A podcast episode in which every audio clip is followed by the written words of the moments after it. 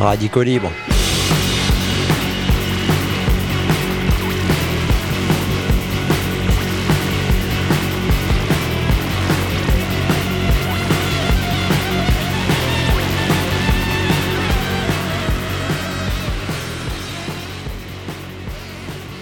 Bonjour à tous, vous êtes toujours sur le 107.3 de Radio Alpa pour une émission intitulée Radicaux Libre dont vous pouvez retrouver les derniers opus sur la page de l'émission Radicaux Libre sur le site radioalpa.com. On aurait pu vous parler du glyphosate, souvenez-vous, le 27 novembre 2017 sur Twitter qui ne s'appelait pas encore X, on pouvait lire j'ai demandé au gouvernement de prendre les dispositions nécessaires pour que l'utilisation du glyphosate soit interdite en France dès que des alternatives auront été trouvées et au plus tard dans trois ans. Voilà une parole présidentielle des plus claires, puisque le tweet émane du compte d'Emmanuel Macron. On vous rappelle la date, le 27 novembre 2017. Et pourtant, en mai 2018, l'Assemblée nationale, qui possède une majorité absolue de macronistes à cette époque, rejette un amendement visant à interdire le glyphosate en France.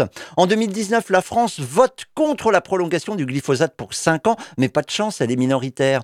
Et voilà que cette semaine, elle s'abstient à propos du glyphosate. Non, elle n'a pas voté contre. Elle s'abstient. Mais quand même, une abstention qui empêche la majorité qualifiée d'être atteinte. Il y aura donc une session de rattrapage en novembre. Ça va propagander dur dans les lobbies. Mais au fait, pourquoi faudrait-il interdire le glyphosate? Eh bien, tout simplement parce que c'est le principe actif d'herbicide répandu dans des champs dont on sait qu'il est cancérigène. C'est dingue, non? Il faudrait interdire le glyphosate parce que c'est du poison.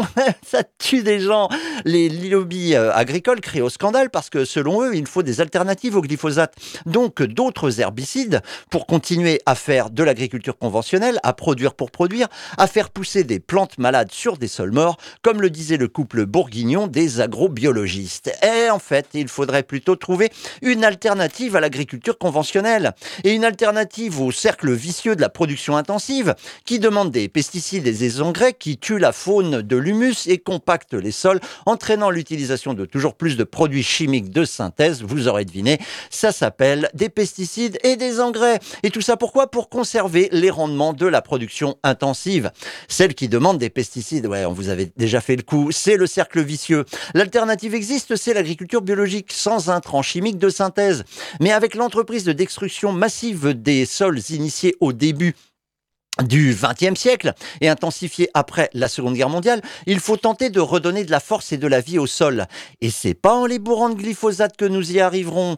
Alors, bah, si vous pouvez trouver le moyen euh, de d'atteindre nos élus et de leur dire, eh, ce serait bien de pousser à ce que la France vote carrément contre oui, parce que la France, c'est le pays, c'est vous qui habitez dedans, mais il y a des représentants. On aurait pu vous parler de grève. Tiens, par exemple, au Tertre Rouge. Une grève illimitée des soignants à la clinique du Tertre Rouge, ça a commencé euh, mardi. Ça a commencé mardi, pourquoi? Eh bien parce que euh, ce mardi, euh, les, les, les, personnes en avaient un petit peu marre. mardi 10 octobre, plus de la moitié des personnels de la clinique du Tertre Rouge la maternité située près du pôle Santé Sud s'est mise en grève illimitée, ce qui a entraîné l'arrêt des accueils pour accouchement. Donc dès le jeudi, la clinique se vide, les mamans partent, hein, et aucune n'arrive. C'est donc synonyme de perte de profit pour les actionnaires de l'établissement. Eh ben, du coup, vendredi 13, le travail reprend après que la direction, qui a senti le vent du boulet, accède aux revendications en termes de personnel. Pour la partie salariale, rendez-vous est pris dans 15 jours pour négocier sur des rémunérations.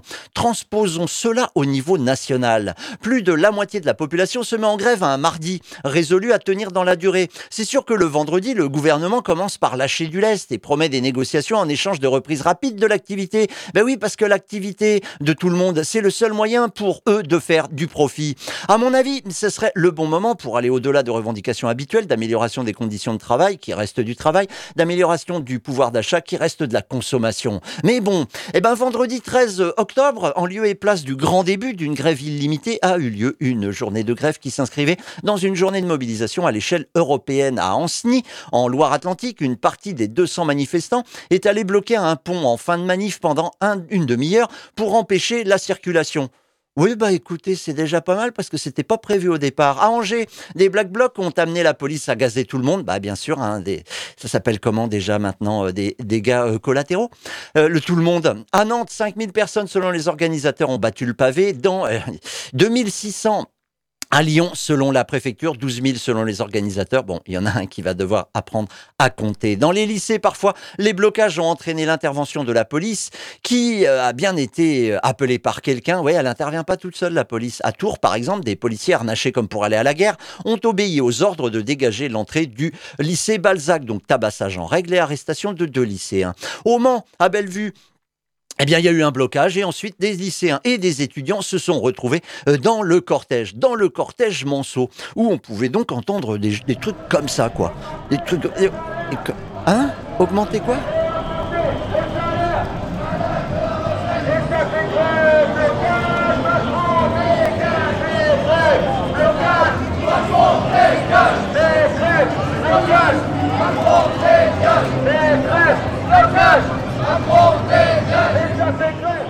Bon, ils sont une cinquantaine sur 1300 participants. Oui, au Mans, les chiffres de la police sont les bons. C'est dingue, non?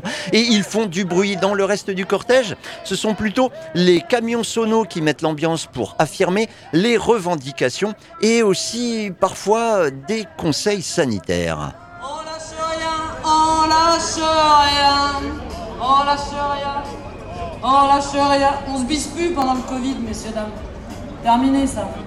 Terminé, on nous dit, la banderole de tête indique mobiliser dans toute l'Europe pour les salaires, la retraite, le pouvoir d'achat et l'égalité professionnelle. Cette banderole a été signée de l'intersyndicale CGT, CFDT, Solidaire, Sud, donc UNEF, FSU, FO, UNSA, CFE-CGC. Le trajet n'est pas très long, préfecture, gare, retour par Bourbelay-Chanzy et la préfecture. On va mettre un peu de musique, c'est un ça. C'est un peu mou tout ça, c'est pas moi qui le dis. Ben non, près de la gare, le PCF distribue des tracts contre l'inflation avec un bulletin d'adhésion intégré. Les propositions du PCF à propos euh, du fait qu'il ne faut pas se laisser faire à propos de l'inflation, eh bien, indexer les salaires sur l'inflation, augmenter les salaires et les pensions et garantir l'égalité salariale homme-femme, bloquer les prix, baisser les taxes sur les carburants, sortir des logiques du marché européen de l'énergie, conditionner les aides publiques aux entreprises au respect de critères sociaux et environnementaux. Oh, oh, oh, oh, le PC, là, elle est où l'économie socialiste dans tout ça?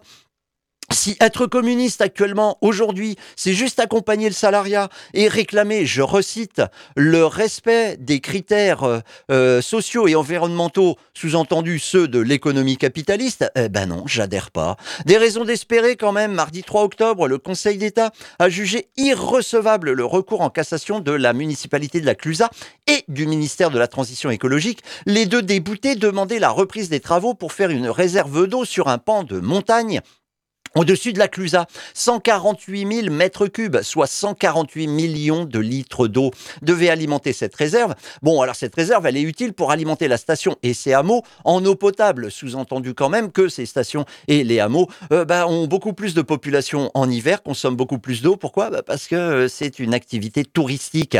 Donc, euh, il y avait besoin, il y aurait un besoin pour alimenter la station et ses hameaux en eau potable, mais aussi et surtout pour l'enneigement artificiel des canons à neige. En fait, 100 millions de litres d'eau, les deux tiers de la réserve, devaient servir à la création de neige artificielle pour continuer le modèle du tourisme d'hiver qui concerne, soit dit en passant, 10 à 15% de la population française, c'est-à-dire, eh oui, ça s'appelle la bourgeoisie. Donc depuis 2020, pour que la bourgeoisie continue à s'amuser, il faudrait construire ce genre de choses et depuis 2020, des activistes ont occupé les terrains, ont créé une ZAD à la Clusa, ont attaqué les travaux en justice et obtenu leur suspension. Eh bien, le ministère de la Transition écologique voulait reprendre les travaux. Encore un exemple, s'il le fallait, pour savoir que la transition écologique n'est qu'un fauné, un fauné de la continuation du système économique libéral basé sur la croissance des richesses marchandes. De transition, il n'y en a pas forcément. Alors, d'écologie, euh, laissons tomber. Mardi 3 octobre, encore, décidément, des projets de mégabassines ont été annulés par le tribunal administratif de Poitiers. Là encore, la reconnaissance d'une inadaptation des projets au changement climatique a été a servi d'argument à la justice. Enfin, enfin, la justice commence à prendre en compte la réalité économique, la, ré- la réalité, lapsus, la réalité écologique contre les intérêts privés économiques.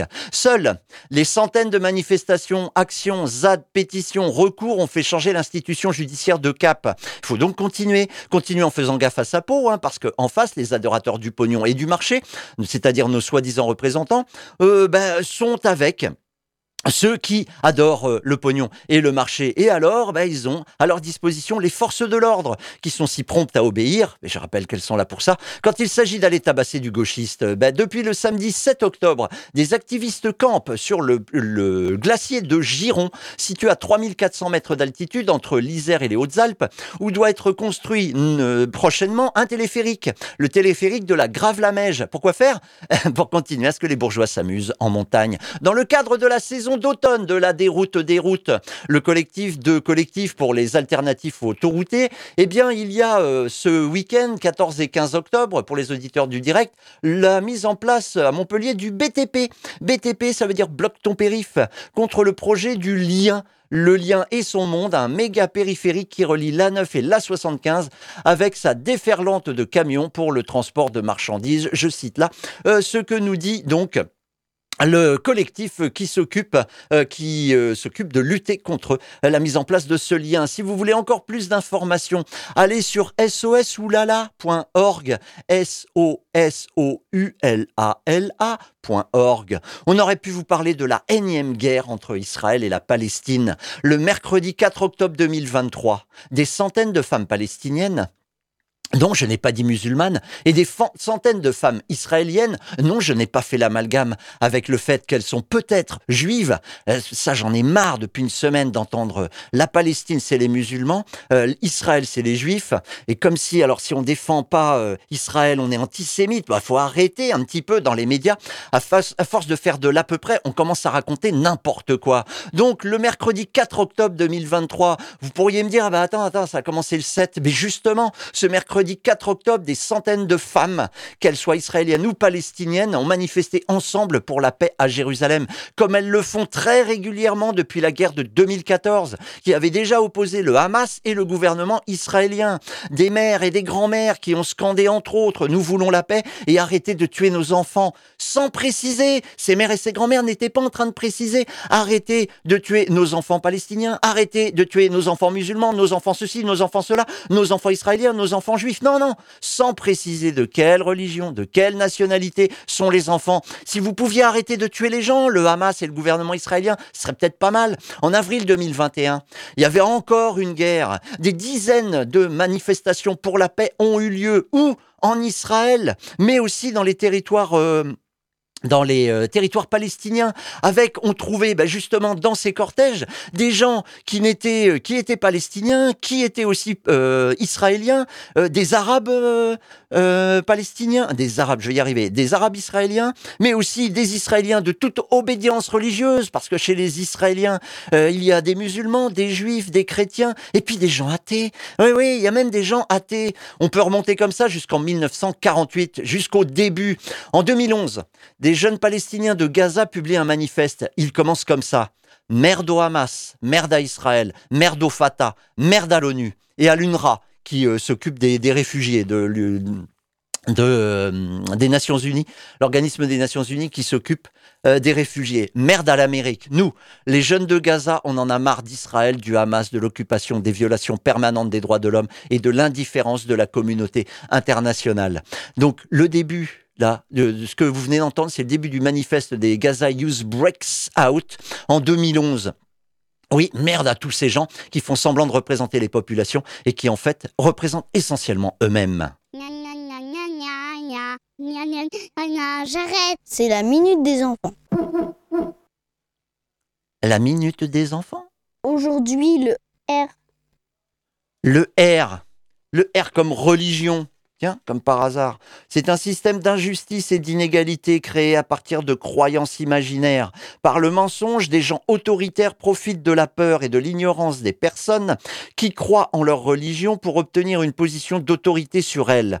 Tu es capable de réfléchir par toi-même et avec tes proches à ce qui est bien et ce qui est mal. Les personnes qui croient aux religions ne sont pas le problème. Ce sont ceux qui profitent d'elles qui le sont. À bon entendeur, salut. Du coup, on a préféré vous parler d'entraide un petit peu. Pourquoi? Euh, Parce que ce serait bien ça.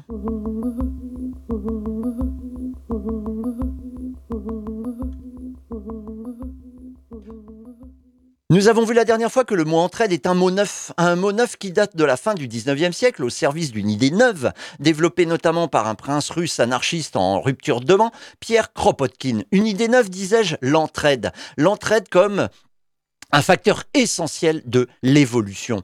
Car pour Kropotkin, la réalité des faits de la vie animale, y compris des animaux humains, va à l'encontre du préjugé de la loi de la jungle, cette fameuse lutte pour la survie. L'entraide est l'objet de la parution d'un livre en 1902 à Londres et en 1906 en France. Un livre qui cherche à prolonger les travaux de Jean-Baptiste Lamarck et Charles Darwin. Laissons Lamarck de côté pour parler du contemporain de Kropotkin, Charles Darwin. À Londres, en 1859, publication d'un livre qui, dont le titre peut se traduire L'origine des espèces au moyen de la sélection naturelle ou comme sous-titre, la préservation des races favorisées dans la lutte pour la survie. À cette époque, la génétique n'est même pas assez balbutiement. Et de fait, la théorie darwinienne originelle fait du milieu de vie, donc le climat, les ressources végétales et animales, le fondement de cette lutte pour la vie qui amènerait les plus aptes à survivre, c'est-à-dire ceux qui possèdent des avantages qu'on n'appellera surtout pas génétiques à l'époque.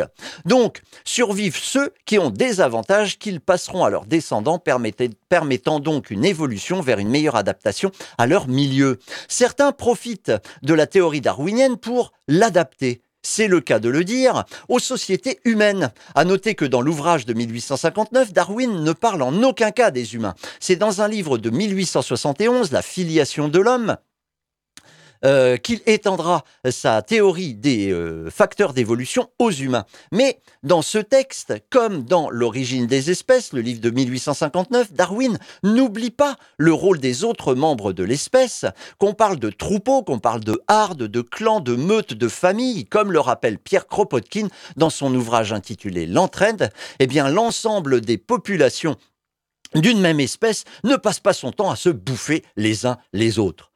Citons euh, un extrait du chapitre 1 du livre L'entraide. La conception de la lutte pour l'existence comme facteur de l'évolution, introduite dans la science par Darwin et Wallace, nous a permis d'embrasser un vaste ensemble de phénomènes en une seule généralisation qui, devient, qui devint bientôt la base même de nos spéculations philosophiques, biologiques et sociologiques. Une immense variété de faits, adaptation de fonctions et de structures des êtres organisés à leur milieu, évolution physiologique et anatomique, progrès intellectuel et même développement moral que nous expliquions autrefois par tant de causes différentes, furent réunis par Darwin en une seule conception générale. Il y reconnut un effort continu, une lutte contre les circonstances adverses pour un développement des individus, des races, des espèces et des sociétés tendant à un maximum de plénitude, de variété et d'intensité de vie. Peut-être au début, Darwin lui-même ne se rendait pas pleinement compte de l'importance générale du facteur qu'il invoqua d'abord pour expliquer une seule série de faits relatifs à l'accumulation de variations individuelles à l'origine d'une espèce. Mais il prévoyait que le terme qu'il introduisait dans la science perdait sa signification philosophique, la seule vraie s'il était employé exclusivement dans son sens étroit, celui d'une lutte entre les individus isolés pour la simple conservation de l'existence de chacun d'eux. Dans les premiers chapitres de son mémorable ouvrage, il insistait déjà pour que le terme fût pris dans son sens, et là il cite euh, Kropotkin cite Darwin et un petit extrait du chapitre 3 de L'origine des espèces. Et donc il dit, dans les premiers chapitres de son euh, mémorable ouvrage, euh, il insistait, donc Darwin, pour que le terme, c'est-à-dire la lutte, euh, soit prise non pas dans un sens étroit, comme on disait tout à l'heure, c'est-à-dire pour la simple conservation de l'existence de chacun d'eux, mais, mais, mais, dans son sens large et métaphorique, comprenant la dépendance des êtres entre eux et comprenant aussi ce qui est plus important, non seulement la vie de l'individu, mais aussi le succès de sa progéniture. Bien que lui-même, pour les besoins de sa thèse spéciale, là c'est de nouveau Kropotkin qui parle, il ne cite plus euh, Darwin, Bien que lui-même, pour les besoins de sa thèse spéciale, ait employé surtout le terme dans son sens étroit, il part toujours de la lutte, il mettait ses continuateurs en garde contre l'erreur qu'il semble avoir commise une fois lui-même, d'exagérer la portée de cette signification restreinte. Dans La filiation de l'homme, il a écrit quelques pages puissantes pour en expliquer le sens propre, le sens large.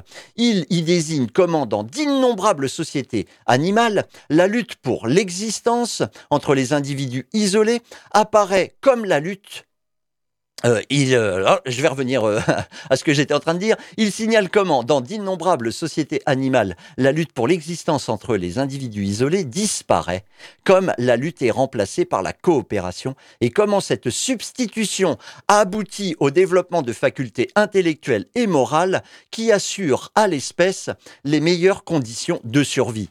Il déclare qu'en pareil cas, les plus aptes ne sont pas les plus forts physiquement, ni les plus adroits, mais ceux qui apprennent à s'unir de façon mutuellement, de façon à se soutenir mutuellement, les forts comme les faibles pour la prospérité de la communauté. Et là, il recite à nouveau Kropotkin recite à nouveau Darwin. Les communautés, écrit-il, qui renferment la plus grande proportion de membres le plus sympathiques les uns aux autres, prospèrent le mieux et élèvent le plus grand nombre de rejetons. L'idée de concurrence entre chacun et tous, née de l'étroite conception malthusienne, perdait ainsi son étroitesse dans l'esprit d'un observateur qui connaissait la nature. Alors, malheureusement, comme le dit euh, Kropotkin, eh bien, les continuateurs euh, de, de Darwin ne vont pas eux, se s'embêter avec tout ça. Non, non, il eut tort, euh, le pauvre Darwin, d'essayer de faire passer euh, cette idée euh, élargie de lutte, qui est une lutte à la fois personnelle, mais aussi une lutte en tant que groupe, en tant que clan, en tant qu'espèce. Et de fait, eh bien, on a du mal à concevoir que euh, des gens, euh, des, personnes qui lisaient Darwin à l'époque aient réussi à en faire quelque chose qui ressemble à, au darwinisme social. On a euh, aussi Élisée Reclus, un ami de Kropotkin, aussi géographe, qui ne dit pas autre chose quand il parle euh, euh, de, ce que disait Darwin. Je le cite, l'ami reclus. Lorsque dans la deuxième moitié du 19e siècle, Darwin, Wallace et leurs émules eurent si admirablement exposé le système de l'évolution organique par l'adaptation des êtres au milieu, la plupart des disciples n'envisagèrent que le côté de la question développée par Darwin avec le plus de détails et se laissèrent séduire par une hypothèse simpliste, ne voyant dans le drame infini du monde vivant que la lutte pour l'existence. Et voilà cette reprise. Struggle for Life. Cependant, l'illustre auteur d'origine, de l'origine des espèces et de la filiation de l'homme avait aussi parlé de, et là il cite, l'accord pour l'existence. Il avait célébré, et là il cite Darwin, les communautés qui, grâce à l'union du plus grand nombre de membres étroitement associés, prospèrent le mieux et mènent à bien la plus riche progéniture. Donc on y revient, euh, les continuateurs des idées darwiniennes, eux, trouvent alors un intérêt plus politique que scientifique à utiliser les travaux de Charles Darwin, même si dans la filiation de l'homme, Darwin lui-même constate qu'au XIXe siècle déjà, la fameuse sélection naturelle, et donc cette lutte pour l'existence, ne semble plus être l'élément principal qui amène un perfectionnement des sociétés humaines. Pour Darwin déjà au XIXe, les instincts sociaux comme l'éducation, le développement de la sympathie et le progrès ont supplanté la sélection naturelle. Ça n'empêche pas Herbert Spencer, par exemple, un biologiste d'obédience libérale utilitariste, qui voit la société comme un organisme vivant avec une tête et des jambes, pour caricaturer, d'utiliser Darwin pour créer l'idée d'une sélection des plus aptes. Voilà son l'expression. Dans le corps social, un certain Georges Vacher de Lapouge, racialiste et anthropologue raciste, défend lui le darwinisme social pour justifier l'asservissement de certaines populations à l'arien. Eh oui, les théories racistes de Georges Vacher de la Pouge serviront à plein d'autres tout au long du XXe siècle. Pour fondeur de l'application euh, des idées de sélection aux sociétés humaines, un certain Jacques Novikov, qui est un sociologue russe du XIXe, lui fait paraître un livre en 1910 qui s'intitule La critique du darwinisme social, c'est-à-dire l'application d'idées euh, soi-disant darwinistes, mais au corps social, aux êtres humains. Dans lequel il dit, il donne une définition très simple du darwinisme social, je cite, Le darwinisme social peut être défini, deux points, la doctrine qui considère l'homicide collectif comme la cause des progrès du genre humain. Et là, il a tout un tas d'exemples qui montrent que bah, les, euh, les intellectuels du 19e et du début du 20e considèrent que les guerres ont souvent été un bon moyen de euh, permettre à l'humanité de s'améliorer. Kropotkin, au contraire, veut poursuivre l'idée darwinienne, mais en ajoutant un élément, l'association pour la lutte comme facteur d'évolution. Et c'est ce qu'il entend prouver dans son livre L'entraide, dont voici un extrait de l'introduction. On peut objecter à ce livre que les animaux aussi bien que les hommes y sont présentés sous un aspect trop favorable, et que l'on a insisté sur leur qualité sociable, tandis que leurs instincts antisociaux et individualistes sont à peine mentionnés. Mais ceci était inévitable. Nous avons tant entendu parler dernièrement de, je cite, l'âpre et impitoyable lutte pour la vie, que l'on tendait, que l'on prétendait soutenue par chaque animal contre tous les autres animaux, par chaque sauvage contre tous les autres sauvages, et par chaque homme civilisé contre tous ses concitoyens, et ces assertions sont si bien devenues des articles de loi, qu'il était nécessaire tout d'abord de leur opposer une vaste série de faits montrant la vie animale et humaine sous un aspect entièrement différent. Il était nécessaire d'indiquer l'importance capitale qu'ont les habitudes sociales dans la nature et dans l'évolution progressive, tant des espèces animales que des êtres humains, de prouver qu'elles assurent aux animaux une meilleure protection contre leurs ennemis, très souvent des facilités pour la recherche de leur, euh, nourriture, une plus grande longévité et par conséquent une plus grande chance de développement des facultés intellectuelles.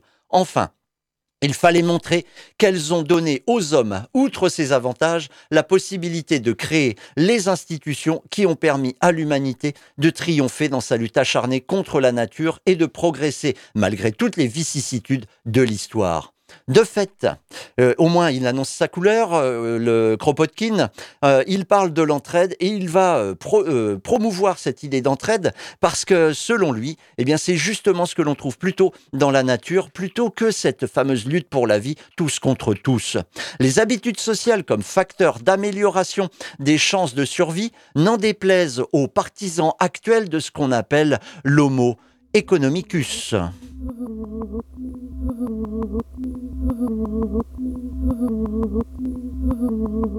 Il se passe plein de trucs euh, un petit peu partout, donc euh, ben, on vous encourage à vous renseigner sur sart.demosphère.net. Sart.demosphère.net. Et pour les auditeurs du direct, le samedi 14 octobre à La Fonderie à partir de 15h30, c'est deux rue Saint-Pavin, des champs au Mans eh bien, il y aura un débat échange à propos du nouveau projet de loi sur l'immigration, avec comme participante Marie-Christine Vergia, vice-présidente de la Ligue des droits de l'homme, ancienne députée européenne. Et à partir de 18h, soirée conviviale et festive. Après ce débat, nous partageons les vivres apportés par chacun et chacune pour un, mouvement, un moment convivial. Eh bien, nous, en attendant de se retrouver dans un moment convivial ou autre, ou de lutte, eh bien, je vous dis tout simplement, allez, au revoir.